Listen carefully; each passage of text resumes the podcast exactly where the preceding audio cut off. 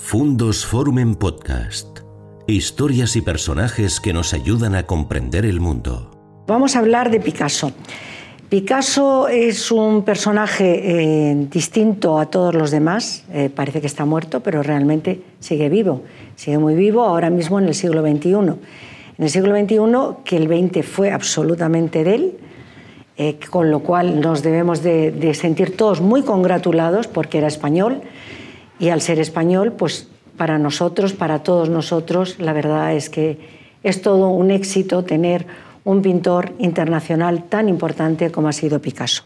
Picasso nace en 1881 en Málaga, eh, una madre María, María Picasso, porque el apellido le viene de la madre, María Picasso, una malagueña pequeñita mm, eh, que era muy movida, que parece ser que sacado, sacó los ojos de su madre, y su padre, eh, un, artista muy importante, porque la verdad es que eh, era profesor, catedrático, de Málaga pasaron a Coruña, de Coruña a Barcelona, y le llamaban el inglés porque era rubio, alto, entonces el contraste parece ser que era muy interesante para la gente eh, que te cuentan en Málaga que, los conocieron a los Ruiz Picasso, porque realmente él se llama Pablo Ruiz Picasso.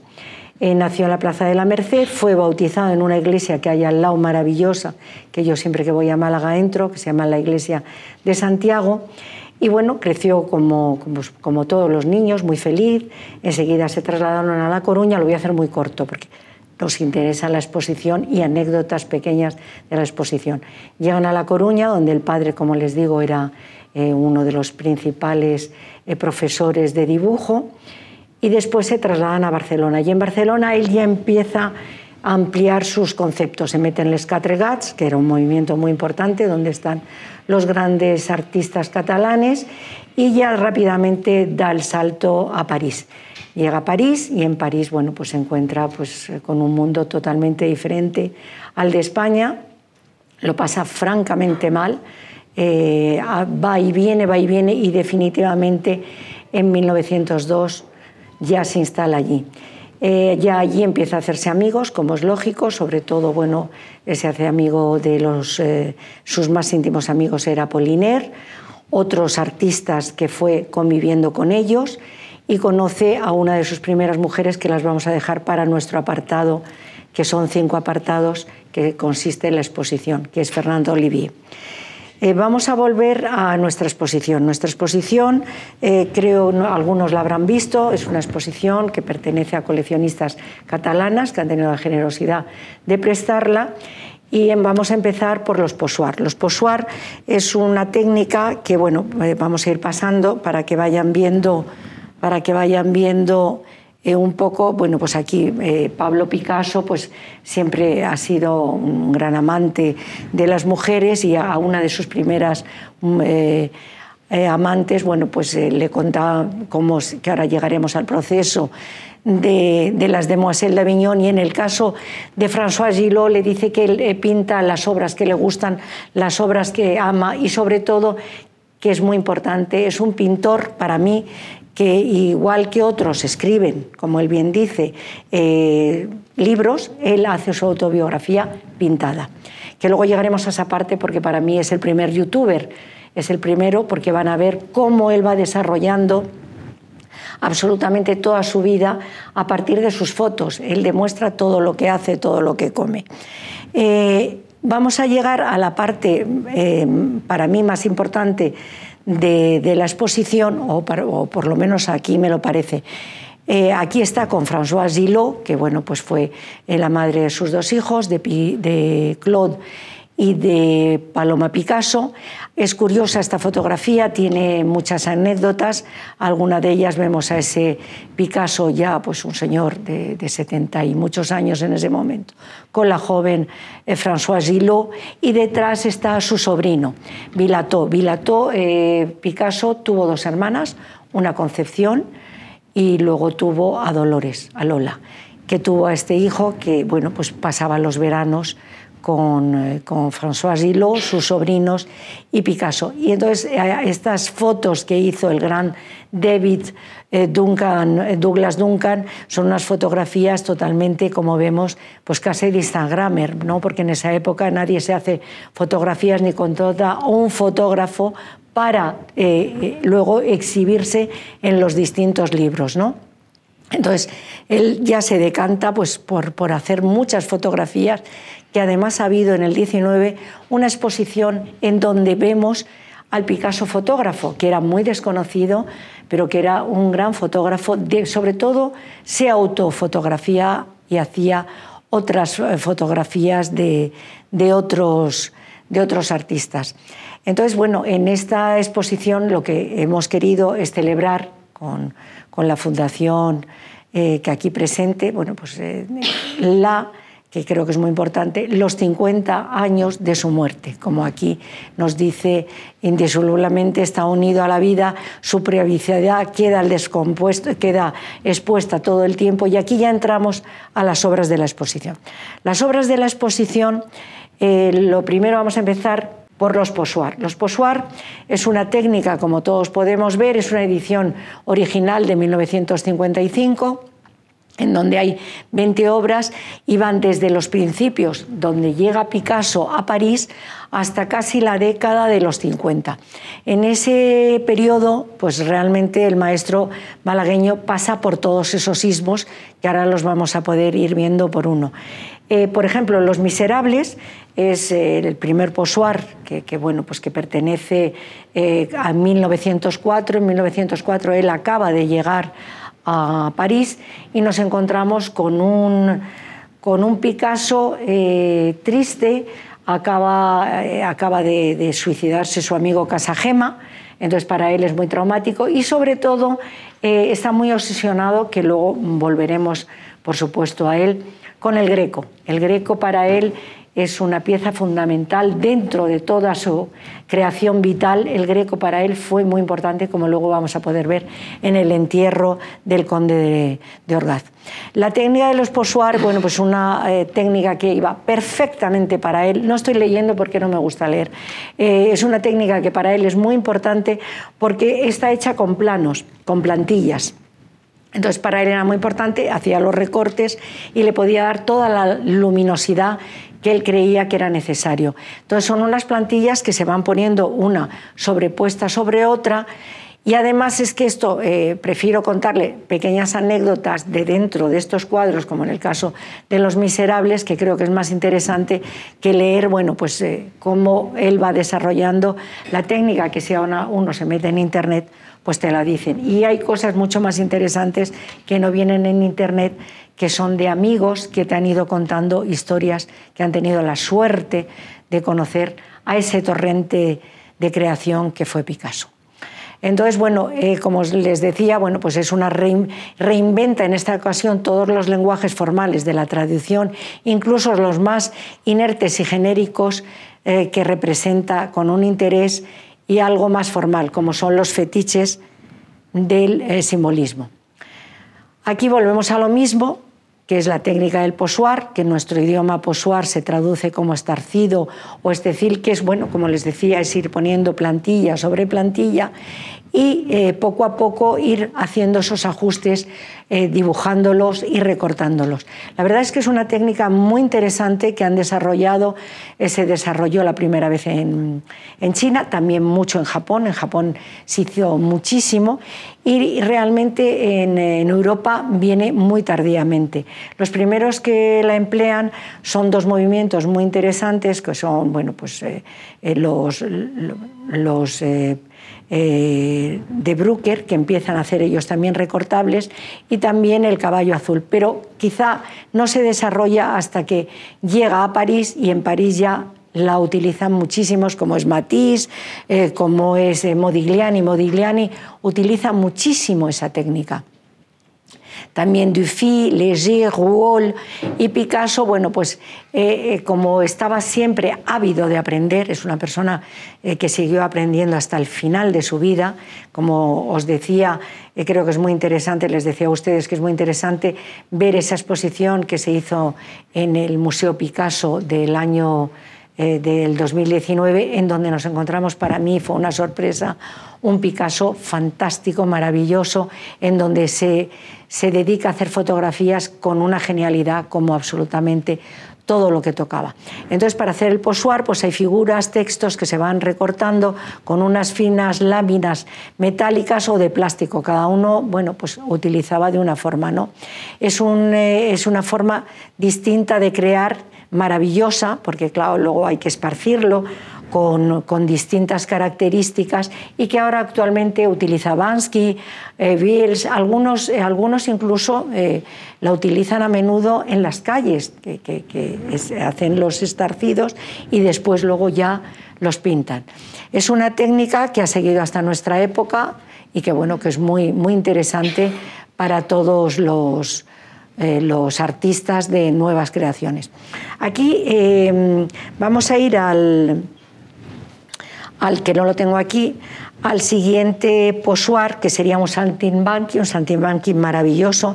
Él se, decanta sobre todo en ese momento por hacer, hace una serie de grabados muy interesante, porque me, quiero centrarme en el grabado, creo que es muy importante. En ese momento él hace la serie de los saltimbanqui, porque el primero que hace es el zurdo, que se llama así, porque se ha confundido, porque cuando tú eh, haces un grabado sale justo lo contrario de lo que es el efecto espejo, entonces sale justo lo contrario de lo que quieres hacer y por eso se llama el zurdo. Parece ser, eh, consultando con gente que ama los toros, que no está permitido que haya un picador zurdo, siempre tiene que ser diestro. Como él se confunde, pues claro, eh, está al revés. Y ese es el primero que se desarrolla.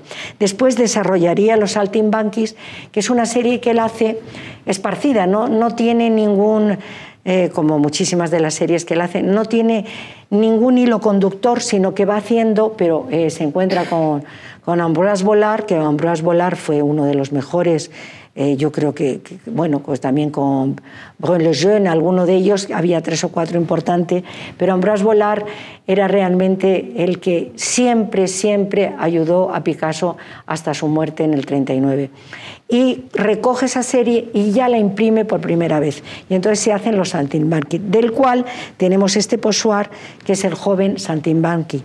Eh, esa serie, que hay muy poquitos, porque bueno, fue una serie que, el gran Ambroise Vollard hizo muy poquitos, eh, hay muy pocos. Están en Málaga, tienen, tienen la suerte en la casa natal de tenerlos y es una, una, belleza increíble, con, porque en ese momento estamos hablando de un Picasso de 22, 23 años, muy joven, en donde hace esas maravillas.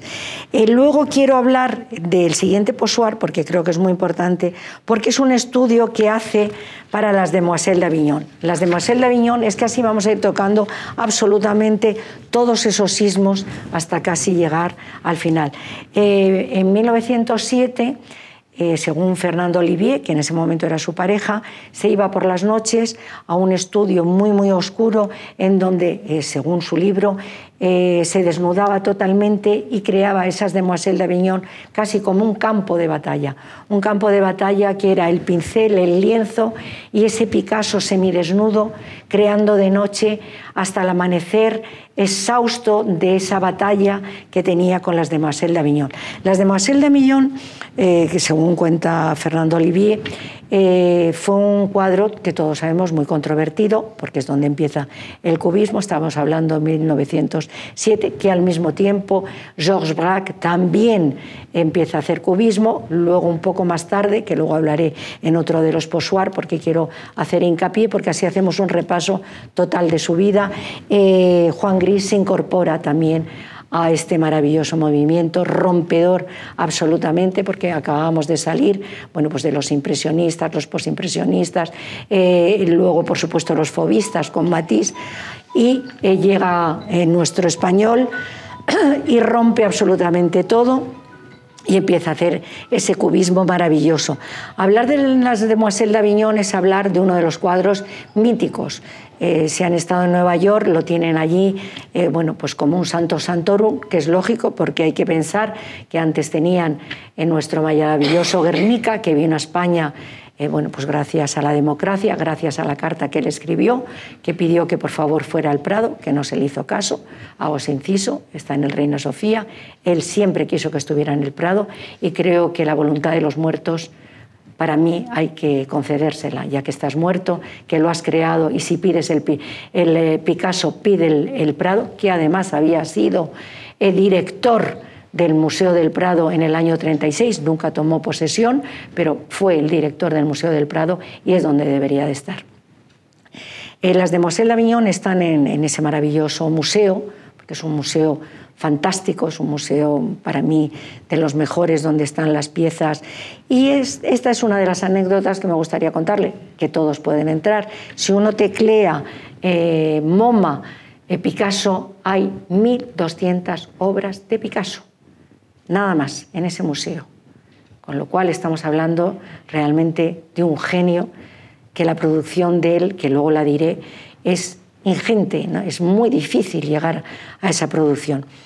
Eh, no quiero ahondar más, hemos pasado por el periodo azul con Casa Gema, el periodo rosa, y luego ya llegamos a esa eclosión que es el cubismo, que además muchos artistas incorporan a ese Noel, también Léger, casi todos han coqueteado, incluso eh, Diego Rivera, que uno cuando piensa en Diego Rivera, en el mexicano, piensa en los murales, piensa en esas mujeres con esos maravillosos flores que son deliciosas, los, los alcatraz, como los llaman ellos, y no piensa uno que efectivamente Diego Rivera pasó por el cubismo y pasó por el surrealismo. Y todos los artistas, en ese momento había una conexión fantástica entre ellos y había una anécdota graciosísima eh, que cuando Picasso visitaba el estudio de alguno de los artistas, escondían lo que hacían, porque eh, Picasso no los copiaba, los mejoraba. Con lo cual, claro, mm, nadie quería que entrara a su estudio, porque el entrar al estudio suponía que iba a hacer lo mismo, pero superado. Entonces esas pequeñas anécdotas creo que es quizá más interesante que leer que los posoir eh, se hacen de una forma o de otra, que igual que, que, todo el mundo puede leerlo en Internet. Entonces eh, me he decantado más por hacer este tipo mm, de... que además quiero que sea una conferencia viva, una conferencia en donde todos podamos participar, porque hay cosas que se saben y otras que a lo mejor una persona del público pues se la han contado y nos viene muy bien. Bueno, pues llegamos a, un cubismo después del sintético, después del analítico pasamos al sintético. Eh, se ha incorporado ya Juan Gris y realmente quien denomina eh, cubismo sintético no es nada menos y nada más que Juan Gris. Juan Gris, que además bueno, fue amigo de Picasso, luego tuvieron sus más y sus menos, ahora lo contaré, porque Picasso era muy ansioso, lo quería todo para él, y eso tampoco es bueno, porque hay otros artistas. Él se los eh, merendó a todos, eh, una expresión así, pero es, la realidad de la vida. Entonces, eh, aquí tenemos la suerte de tener Majolí, que luego quiero, cuando hablemos de las mujeres, hablar de todas esas mujeres no de todas porque sería imposible, podríamos estar aquí 10 o 12 años hablando de ellas, pero bueno, en este caso Masoli era Eva Well, que es eh, una persona muy importante en su vida porque muere muy joven, muere de cáncer, muere en 1915 y la relación empezó en el 11. Eva era la compañera, en ese momento era un ambiente muy libre, quizá más que ahora, en, ese ámbito, no me refiero a la burguesía francesa, por Dios, pero sí en ese ámbito, y entonces ella era eh, la pareja de Marcuse, un gran grabador y un gran artista. Eran amigos eh, Picasso y, por supuesto, Fernand, y luego eh, Majoli, llamada Eva Well, y él, y se huyó con Picasso, huyó con Picasso. Luego, bueno, en el año 20 retoma otra vez ese mundo bueno, pues eh, mucho más arcaico, eh, vuelve, eh, que, se, que, él, siente en ese momento que tiene, se ha casado ya con Olga, Olga es una persona rusa, bailarina, pero de una gran familia, de, de, esos rusos blancos que se llama. Y entonces, bueno, pues es una persona muy educada que le hace vivir en un ambiente que él no le gusta, le hace ponerse corbata, le hace ser, bueno, pues un, señor que, de la burguesía eh, parisina en donde él no se encuentra muy cómodo. Entonces pasan ahí unos años, nace su hijo Pablo, eh, y él se siente como atrapado por esta mujer que lo que le gusta es vestir de Chanel y, de estar en las grandes reuniones y hace un periodo maravilloso que es ese periodo eh, romano, ese periodo de, de le retour a, otra vez, a le retour a la, a la realidad que él había abandonado con el cubismo sin dejar el cubismo. Y entonces ya ahí él se siente muy agobiado y no está a gusto. Y aquí eh, volvemos a los arlequines de los años 24, vamos a hacerlo más rápido porque los posuar realmente nos hacen un recorrido por toda esa época. Y ya llegamos al año 32, eh, ya está fatal, con, conoce en el año 27 a María Teresa Walter, que es la madre de su hija Maya, es una joven de 17 años que la conoce además en unos almacenes, como pueden ser aquí el Corte Inglés, Lafayette, va con su mamá, con sus hermanas, eh, viven en un extrarradio, no viven. Y entonces él le dice, eh, me, gustaría que tú me posaras, yo soy Picasso, ya era conocido, claro, ya estamos hablando de un Picasso muy conocido, yo soy Picasso y me gustaría mucho que, que me posaras, tienes una cara muy especial y para mí sería muy importante poderte pintar. Entonces, eh, la querida María Teresa accede y va a posar. Y ahí ya empieza un romance increíble que está al mismo tiempo con Olga y con María Teresa y nace esa hija Maya. Aquí vamos a hablar de los grabados porque estas posiciones de grabados y es de lo que hay que hablar. Eh, como les decía, he hecho bastantes cosas ya con eh, Ambroise Volar y entonces Ambroise Volar le pide por favor que necesita que le haga una serie muy importante, que para mí es la serie más importante que ha hecho Picasso y quizá una de las más importantes a nivel artístico que se ha hecho mundialmente. Y es eh, la Suite Volar. La Suite Volar, que ahora mismo está en Murcia, además está muy bien, muy bien puesta. Es una, una serie fantástica, una serie maravillosa, en donde él recoge absolutamente lo que está viviendo en ese momento, que es ese amor apasionado con María Teresa Walter, y hace eh, está dividida, eh, hay 27 temas, temas varios, luego está, que es la parte importante, que son 46, el pintor y la modelo, las violaciones, que son cinco, luego están tres, porque él se siente en ese momento identificado con su admirado Rembrandt, eh, con que Rembrandt, ¿quién no admira a Rembrandt? Y eh, se conforman así y tres grabados eh, que le hace a Ambroise Volar. Tres cabezas maravillosas. Ya le había hecho varios retratos, pero aquí lo que hace son esas cabezas fantásticas que le, dedica a este señor, amigo íntimo, su marchante, quien le apoya en la primera exposición que hizo en París que además curiosamente estaba otro español, que era Iturrino. Entonces eh, fue una amistad hasta la muerte de Ambras Volar, quizá la más eh, importante que tuvo eh, Picasso. En ese momento, claro, Picasso está en un mar de dudas, porque, claro, dos mujeres, una niña que nace, Pablo pequeño, entonces está totalmente enloquecido con su vida. Hacen un viaje a España con, con su hijo Pablo, Olga, Pablo y él, y bueno, pues eh, viajan por Bilbao, por Madrid. Es la última vez que viene a España, que es en el año 34. Eh, viene a España, eh, recorren absolutamente Andalucía. Es un viaje para él maravilloso, el único que, nunca más volvió a España. Entonces, cuando llega, tiene la sorpresa de que María Teresa le dice que está esperando un hijo, ese hijo que es María Teresa. Eh, ya, claro, él se siente muy agobiado, ya no sabe qué hacer, entonces, bueno, le pide el divorcio. No, el divorcio no, perdón, la separación. Eh, Olga cede fatal, pero al final accede. Eh, tiene ahí, se va en ese momento a vivir a la California. Y bueno, ahí ya hace esas grandes esculturas, que ahí hay una anécdota triste pero muy bonita, y hace esa maravillosa mujer oferente eh, que es una cabeza para mí de las más bonitas que ha hecho Picasso, la mujer oferente, que es María Teresa Valter, la que le posa. Casi todas, esa época es María Teresa Valter absolutamente el pintor y la modelo, siempre es, además, el Minotauro que está dentro de, de, las violaciones y también el Minotauro ciego, que son 15, son eh, Minotauro y Minotauro ciego, que son tres, también es María Teresa Valter, además son bellísimas.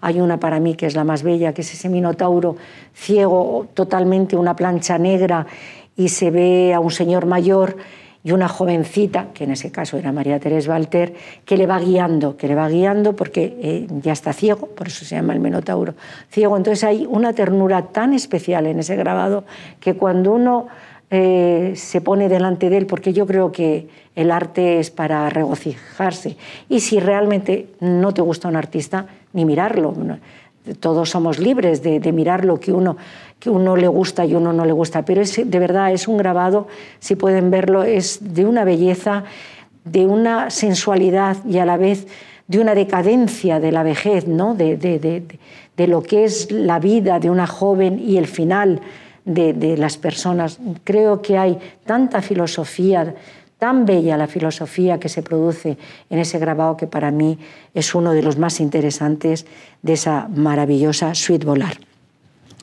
Eh, yo creo que ya con esto hemos llegado a, los posoir, que era la parte más larga que tenía, porque bueno, pues luego está la mujer desnuda, la mujer sentada, que todo eso es María Teresa Walter, y ya eh, conoce eh, a Dora Maar. Dora Maar, que es una mujer bellísima, que habla español perfectamente porque ha estado en Argentina. Eh, él se enamora locamente, como se enamoraba. Eh, él la llamaba la mujer llorosa, porque siempre estaba llorando. Ella dice, estoy enamorada y sé que todo va a ser sufrimiento. Y así, así fue, no, no se confundió, no se confundió. Cuando ella escribió, estoy muy enamorada, pero sé que va a ser un gran sufrimiento, y así fue. Eh, le debemos muchísimo. Primero ella era una gran, gran fotógrafa, como puede ser Lee Miller, como puede ser esos grandes fotógrafos que había en ese momento. Lo que pasa que, bueno, que era mujer, que era mucho más difícil llegar a ello. Eso es así. Eh, no, no podemos volver al pasado. El pasado es el que es. No nos vamos a regocijar. Eh, no podemos juzgar con los ojos de hoy un pasado de hace, pues estamos hablando del 30 y mucho, eh, estar juzgando a, la gente cómo vivía, cómo vivían nuestros abuelos, cómo lo vivían nuestros bisabuelos. Es así. Eh, esta mujer, que era una gran fotógrafa, nos ha dejado uno de los testimonios más importantes que hay del Guernica. El Guernica, voy a hacer un pequeño inciso del Guernica. El Guernica es una historia extraña. Eh, por un lado, a él le encargan un pabellón maravilloso que hizo Sert eh, que represente a España, una España en ese momento republicana. Eh, se lo encargan también a Miró, que hace el famoso, eh, ay, ¿cómo se llama? La señera. Entonces hay, un, hay un momento, y el, y el famoso labrador, hay un momento en donde Picasso, mm, según grandes expertos, tiene un lienzo inmenso en donde no pensaba hacer para nada el Guernica. Es más, estaba obsesionado en ese momento con el pintor y la modelo. Pero claro, ocurre este fenómeno, ve los periódicos y dice, bueno, pues tengo que hacer algo absolutamente del Guernica. Primero es mi país, eh, primero la han bombardeado, entonces empieza a hacer ese Guernica. Ese Guernica que curiosamente cuando uno vuelve, porque yo creo que es muy importante ir y venir en las cosas, no se puede uno quedar solo con, con ese momento, sino que eh, la historia está para eso, para revisarla hacia atrás, creo que es lo más importante que puede hacer un ser humano. Eh, bueno, los filósofos, sobre todo los estoicos, es lo que recomiendan y yo estoy totalmente de acuerdo con los estoicos. Él ya había hecho, cuando uno ve la suite volar, hay muchísimo, muchísimo de la suite volar ya en lo que luego sería el Guernica.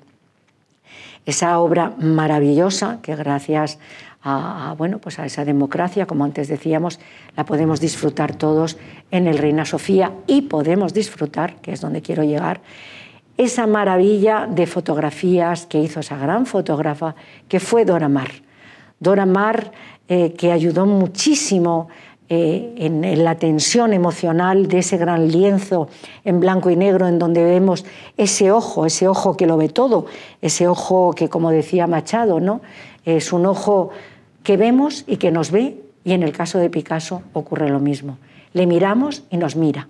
Y en ese caso eh, de, de este cuadro en concreto, ese ojo para mí es un ojo filosófico, es un ojo eh, que dice mucho, es esa mujer que va con un niño em, eh, herido, muerto, esos gritos, eh, esa, esa, esa madre levantando los brazos hacia arriba, de verdad, que yo creo que es un cuadro que sirve para hoy y para la guerra que tenemos ahora mismo, no muy lejos, que es la de Ucrania es un testimonio de la violencia de los hombres, de la violencia que no ha cesado desde que el mundo es mundo y que ahí seguimos y que estamos con una guerra aquí al lado y que ya, por desgracia, no nos interesa tanto.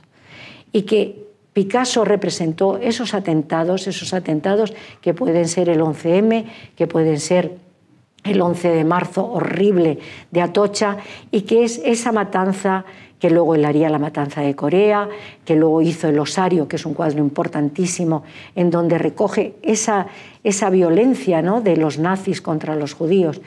Eh, creo que es muy importante que ese cuadro lo veamos, pero lo veamos con esos ojos de la voracidad del ser humano contra el ser humano, que es horrible y que puede ser tan vigente en el año 36 que ahora mismo. Y con esto yo ya voy a terminar, porque creo que es importante, con los eh, famosos posoir. Y aquí entramos en el entierro del conde de Orgaz. El entierro del conde de Orgaz, eh, para mí, bueno, si quieren leerlo, eh, para mí es un tema muy importante dentro de Picasso, porque como les decía al principio, él es un enamorado del greco, como se ve en sus pinturas azules. Eh, todo artista tiene... Y él además ahora voy a contar una pequeña anécdota que es mucho más interesante que eso, porque creo que es una historia muy poco sabida y que es interesantísima, o a mí me lo parece. Eh, él, como todos los artistas, bebe de distintas fuentes. Hemos hablado del cubismo y el cubismo, los primeros planos, los hace Cézanne. Y Cézanne está también influenciado por ese gran artista greco, pero que bueno, que se formó entre Venecia y por supuesto toda su carrera la hizo en España, la hizo en Toledo. el entierro del conde de Orgaz es, un tema muy especial porque ahí quiero llegar. Eh, Jorge, eh, Gustavo Gili es uno, eh, Gustavo Gili es uno de los más amigos íntimos que ha tenido Picasso. Es un tema desconocido, por eso quiero ahondar en él más que leer cómo se produjo, cómo se hizo, que también está bien, pero eso se mete uno en, el, eh, en eh, la parte de abajo o aquí mismo y se lee. Eh, Jorge Virgili, perdón, Gustavo Gili, no sé por qué me viene ese nombre ahora, Gustavo Gili es una persona amante del arte, que su padre ya hacía grabados, que le encarga, a grabar, le encarga grabar unas piezas a Picasso, pero que nunca se hacen, nunca se hacen. Entonces, eh, cuando muere el padre de Gustavo, Gustavo dice, voy a ver si yo consigo hablar con Picasso. Entonces va, le dice con, mucho respeto, porque ya estamos hablando de un Picasso casi anciano que quiere retomar esa tauromaquia. Y entonces Jacqueline, que ya está viviendo con Jacqueline, le dice, uff, tauromaquia, se va a volver loco, es su tema favorito. Vamos a Nimes, vamos a, todas las plazas, estamos en Arles. Sí, sí, sí, se va a hacer. Entonces, Gustavo Gilí se hace muy amigo de él, se hace íntimos. La mujer y él, Jacqueline y Picasso, y está yendo durante casi cuatro años y por fin le entrega esas planchas maravillosas de la tauromaquia. Entonces Picasso, que era muy educado, que hablaba todo el mundo de usted, también es verdad que es otro momento, le dice, em, bueno, pues ya nuestra relación, como usted me ha pedido esto, yo se lo entrego, me imagino que, ya bueno, pues se perderá la distancia. Eh, comenta eh, Gustavo que no, que al revés, que se fortaleció, se fortaleció de unas formas increíbles y es cuando le pide el entierro del conde de Orgaz, después de esas maravillosas tauromaquias. La única condición que le pone Picasso es que el texto sea de su gran amigo Rafael Alberti. Rafael Alberti y él se conocen en el año 33, los dos son comunistas, los dos son grandes, grandes, grandes artistas, porque hay que reconocer que, que Rafael Alberti, ahí le vemos en la fotografía con él, eh, bueno, pues en ese momento, cuando llega allí en el 66, lo único que le pide, por favor, es que sea, que sea eh, Rafael Alberti quien haga esos textos.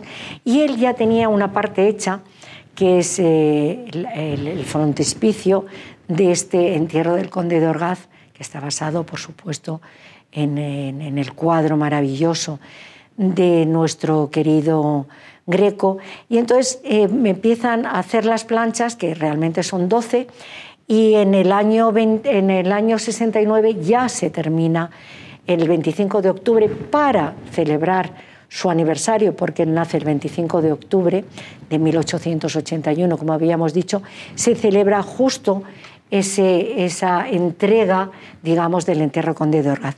Es una serie, es maravillosa, está grabada fantástica, porque además eh, Gustavo Gilí era uno de los grandes, de los más grandes que había en ese momento, y es bellísima.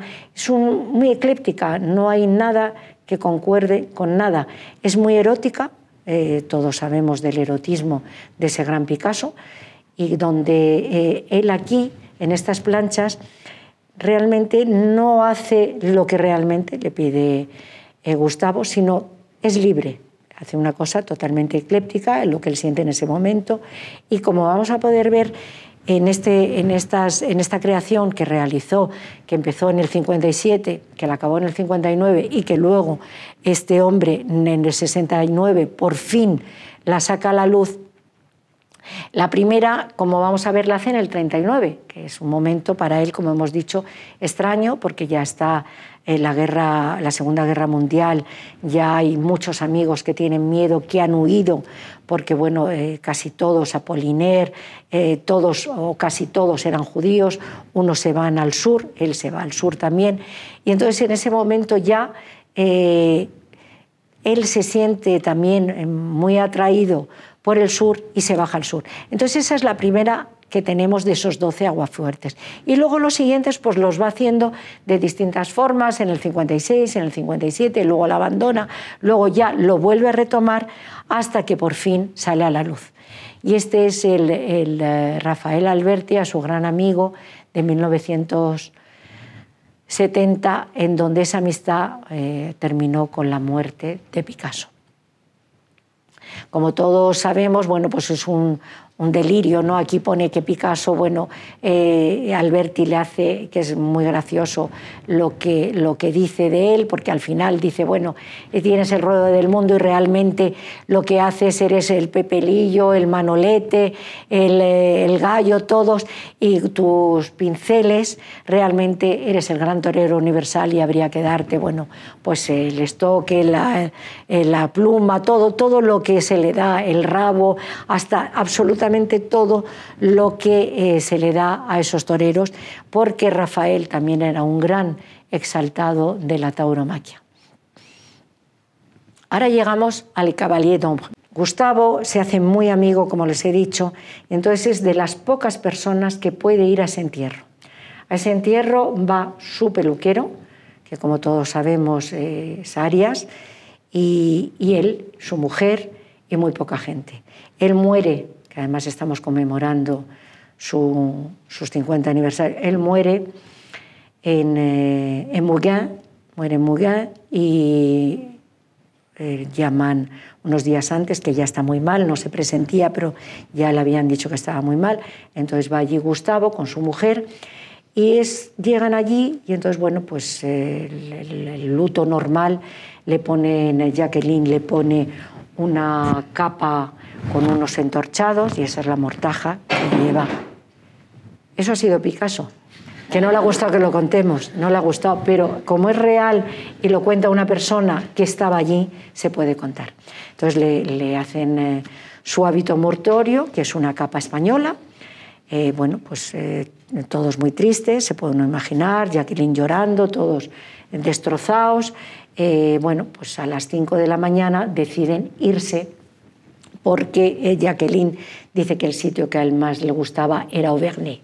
Entonces que lo llevan allí, y salen a las 5 de la mañana para que los periodistas, que claro, eso fue un revuelo. La muerte de Picasso es más que la de cualquier rey, sea el rey que sea. Era, es que él realmente es el rey del siglo XX y si no se remedia del XXI del arte.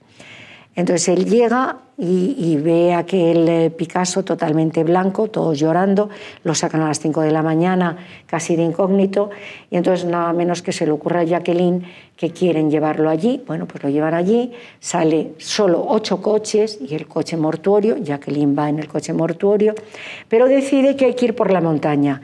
Era una primavera, 8 de abril, nevando, y dice que hay que ir por la montaña porque a él le gustaba ir por la montaña y como hay que ir por la montaña porque era lo que a él le gustaba y seguía mandando, como ustedes ven, después de muerto.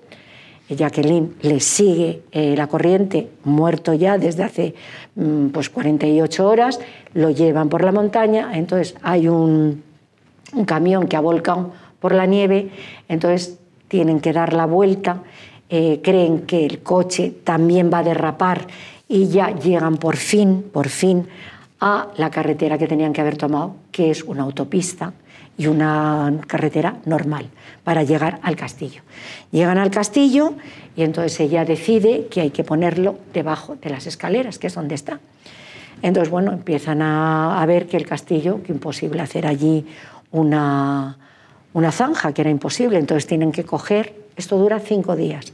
Tienen que coger esos, esos eh, tienen un nombre, me parece que se llaman martillos eléctricos, que son esos grandes que vemos para, para romper realmente las calzadas. Entonces, cinco días allí con el señor Picasso, metido con la capa, metido allí, ya cerrado, claro. Y bueno, pues se encuentran que por fin ya lo pueden enterrar. Entierran al, a Picasso eh, Jacqueline destrozada, como es lógico, porque bueno, pues era una persona eh, que, que, le ayudó muchísimo, pero que también lo tenía muy encerrado. También es verdad que no estamos hablando de una persona de 92 años, porque claro, cuando dicen, no, es que lo tenía encerrado, bueno, claro, tampoco con 92 años lo vas a tener de un lado para otro, es normal que estuviera encerrado. Entonces, esta anécdota a mí me parece una anécdota muy especial porque, eh, como les decía, Gustavo ha sido la persona que más lo ha conocido, que más ha estado con él en un ámbito, digamos, casero de sus últimos años, porque era muy difícil verle. Incluso eh, cuenta Gustavo que una vez le dice, me voy, me voy, maestro, que, que, que, no quiero molestarle. dice, no, no, lo que me está molestando son todos estos que hay aquí, que me cuentan unas cosas que no me interesan. Con lo cual, el carácter de Picasso, como podemos ver, eh, era un carácter totalmente difícil. Eh, esta anécdota creo que era muy importante porque no es una anécdota muy conocida y que te acerca más a esa muerte que hoy estamos conmemorando de esos 50 años de Picasso. Eh, hay otra anécdota, como antes les decía, de esa mujer oferente, que es María Teresa Walter, y entonces está justo puesta encima de su tumba. Eh, realmente eh, ahí hay que decir que, que bueno, que Jacqueline tuvo un detalle porque ella sabía perfectamente que era María Teresa Walter, porque era el momento en que él tuvo su hija, vivió con ella, aunque luego bueno, también estuvo con Dora Mar y con otras. Eh, aquí Le Cavalier d'Ombre es una serie completa. Eh, es muy importante la exposición, aparte de la conferencia, que son series completas, dificilísimas de encontrar. Eh, yo tengo amigos que quieren encontrarlas y que es imposible. Pues encontrar efectivamente uno, dos, tres, eh, pero las series completas no. bueno, pues hablar de Le Cavalier d'Ombre, pues es hablar pues de otra persona muy importante en la vida de Picasso, que fue esta joven, que bueno, pues le hizo unas preguntas cuando ya estaba en el colegio y que después se la, se la volvió a encontrar, se la volvió a encontrar. Eh, bueno, pues se la encontraría, me imagino, pues no lo sé dónde, porque él realmente ya estaba en el sur. Bueno, pues iría, iría para allá, no, no, no lo sé. Hizo eh, para esta poetisa, hizo Le Soleil Bleu, que es una serie maravillosa, y hizo también esta serie en donde eh, ella puso los poemas y él hizo esta maravilla que tenemos aquí, que son esos eh, dibujos. También tenemos la suerte de tener una plancha. Una plancha maravillosa, porque es muy difícil encontrar las planchas, porque las planchas normalmente, eh, casi todas las planchas están en, museos, porque es la única forma de conservarlos y que nadie las vuelva a utilizar. Entonces, bueno, en este caso eh, eh, ahonda esos temas que a él tanto le gustaban, bueno, pues ese búho maravilloso que siempre lo ha tenido con él, su perrito, que su perrito siempre ha tenido perros, siempre se ha, se ha rodeado de perros, como podemos ver en sus fotografías en sus eh, distintas fotografías en donde él hace, como les decía antes, de youtuber en donde hace pues lo que ahora hace la gente, que es hacerse selfies, en donde les ves comiendo, eh, jugando al póker o jugando al parchís o simplemente eh, con una amiga tomándose un café. Él eso se adelantó porque él fue realmente un performance, él hacía performance, que es, curioso, porque claro, estamos hablando que hay casi un siglo de diferencia de las primeras fotografías que él se hace en 1904 delante de un espejo, coge su cámara y se fotografía. Él se adelantó casi un siglo a todo lo que estamos viviendo ahora mismo, que son las performance, que son los youtubers, que son toda esta gente que lo que necesita son likes. Y a él le encantaban los likes. Él era una persona eh, que le encantaba hay otra frase muy interesante de él que le pregunta, eh, señor Picasso, ¿por qué usted pone fecha todo? Y dice, porque quiero absolutamente que se sepa qué hacía en cada momento, qué hacía en cada momento de mi vida. Entonces ya ahí tenemos un youtuber que quieren absolutamente que se sepa qué se hace en cada instante, lo que comen, lo que cenan, dónde van, se suben a la montaña, se dejan de subir. Entonces ahí tenemos el auténtico youtuber, ¿no? Una persona que lo que quiere son likes, unos likes que siguen hasta el día de hoy ahí presentes, ¿no? Ahí siguen presentes. Entonces, es muy interesante ver cómo él eh, se hacía esas fotografías. Y aquí tenemos a esas mujeres, a esas mujeres maravillosas que le han ido acompañando el resto de su vida eh, porque bueno, pues de Le Cavalier d'Ombre es una serie, como les decía, de 12 eh, maravillosos, porque la verdad es que son maravillosos. Para mí es una de las series, eh, quizá que más cariño tenga, no sé, es una, serie que creo que es muy importante. Todas las mujeres que han estado con él, por supuesto también Genevieve, han escrito libros, todas, todas han escrito libros, y vamos a hablar ahora de esas mujeres. Esas mujeres que realmente mm, yo creo que son muy importantes, que son eh, lo que han sido musas, algunas madres, eh, inspiradoras, fotógrafas, ellas mismas artistas y que le han acompañado a lo largo de su vida.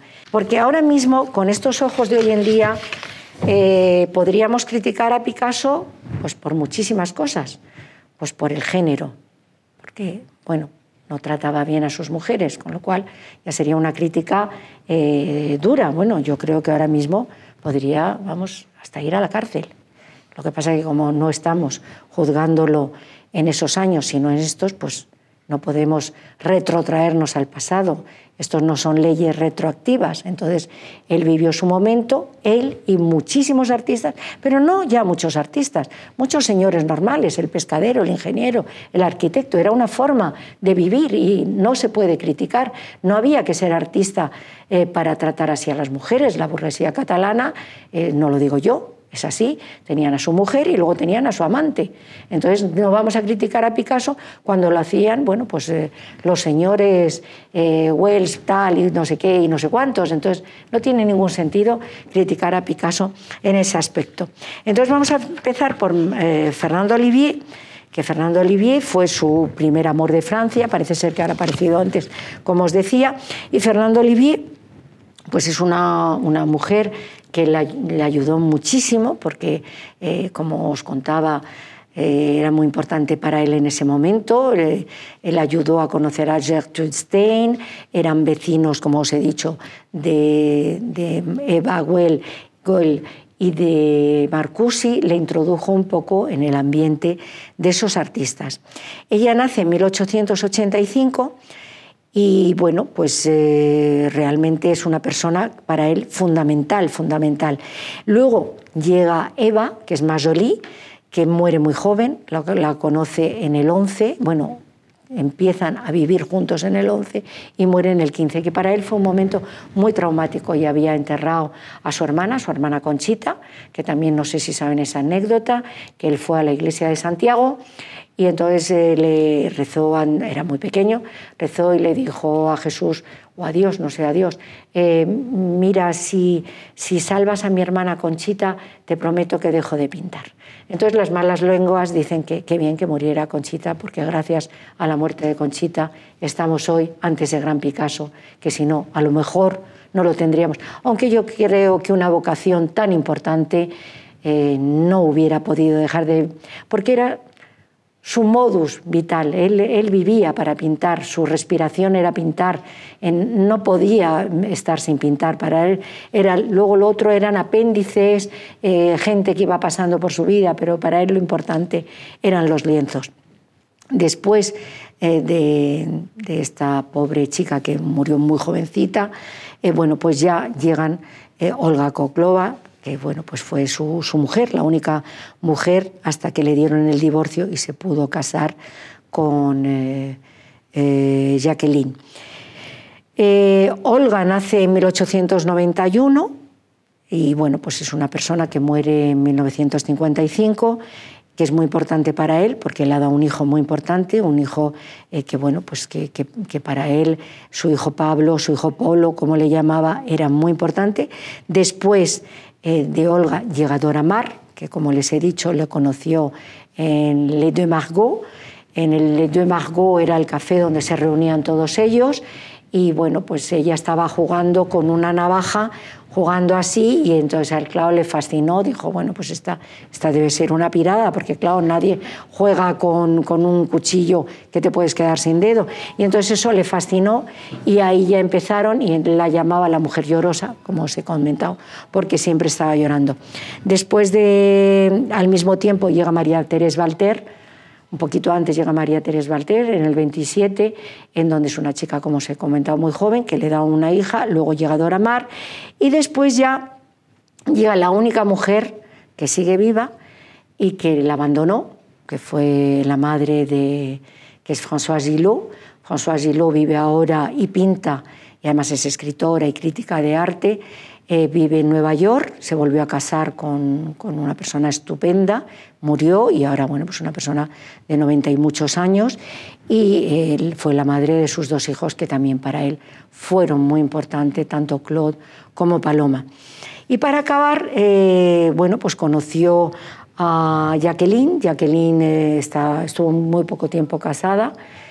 tuvo una hija, una hija que además ha donado también sus cuadros al eh, Museo eh, de París, que es muy importante ese museo, es quizá el más importante, y eh, bueno, se quedó con ella hasta, hasta su muerte, como les he contado, una muerte truculenta porque no, casi se pierde el féretro, hay que cavar para, para tener a nuestro Picasso con la capa allí metida. Y creo que ahora que se va a celebrar este 50 aniversario, un aniversario muy, muy merecido, tremendamente merecido, porque creo que es uno de los artistas más importantes que ha dado la historia del arte. Te puede gustar, te puede no gustar, pero esa genialidad de cuando uno piensa que el Museo Picasso tiene 5.000 obras y 200.000, 200, es que se dice, es como salvaje, 200.000 obras entre grabados, fotografías, esculturas, cerámicas, óleos, dibujos. Estamos realmente ante un torrente, es lo que dijo el eh, presidente francés Georges Pompidou, estamos ante un volcán en erupción constante. Y yo creo que es realmente un volcán en erupción constante, porque todavía, todavía sigue estando vivo, muy vivo. Hay una frase que él dice que a mí me parece maravillosa, que no es de él, es de Nietzsche, que la verdad del arte nos dirime a todos un poco de ese diario tan terrible que tenemos, que ya hemos hablado de él. Eh, yo por mí seguiría, yo no sé si ha acabado o terminamos. Pues perfecto, yo he estado feliz de estar con ustedes, espero que estas pequeñas anécdotas eh, les haya acercado más a este gran genio que como dijo ese gran presidente que fue Georges Pompidou, eh, era un volcán, un volcán en erupción que nos ha dejado obras maravillosas de las cuales nos tenemos que sentir muy felices y que va a haber 44 exposiciones alrededor del mundo y nosotros aquí en León, en esta maravillosa casa que es la Casa Botines, tenemos la suerte de participar con estos grabados únicos y a la vez especiales, porque él quiso que fueran especiales, como es Le Cavalier d'Ombre y como es, por supuesto, el entierro Conde de Orgaz, esas mujeres y esos maravillosos posoir en donde nos hace recrearnos maravillosamente en esa, en esa gran creación, en ese volcán que fue Pablo Picasso. Muchísimas gracias a todos. Gracias por escuchar Fundos Forum en podcast. Tenemos muchas más historias y personajes que descubrir juntos.